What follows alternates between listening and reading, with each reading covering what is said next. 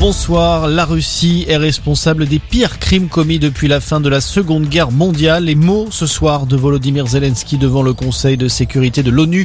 Le président ukrainien a pris la parole en visioconférence pendant une vingtaine de minutes. Il est notamment revenu sur les massacres de Butcha, cette ville près de Kiev où des centaines de cadavres de civils ont été retrouvés après le passage des forces russes.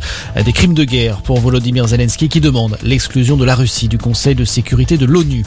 En attendant de nouvelles sanctions contre Moscou sont à l'étude, notamment au niveau de l'Union européenne. Les 27 pays membres pourraient décider d'interdire les importations de charbon en provenance de Russie. En revanche, la question d'un embargo sur le gaz fait toujours débat.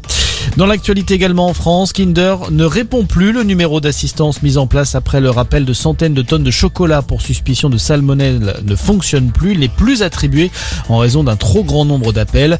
Le groupe Ferrero, propriétaire de Kinder, tente de rétablir la situation au plus vite. On rappelle qu'au moins 15 cas suspects de salmonellose ont été recensés en France.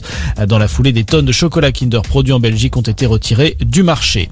Orpea dans la tourmente, le gouvernement a publié ce soir un rapport accablant sur le groupe privé d'EHPAD épinglé en début d'année dans un livre pour mauvais traitement de ses résidents.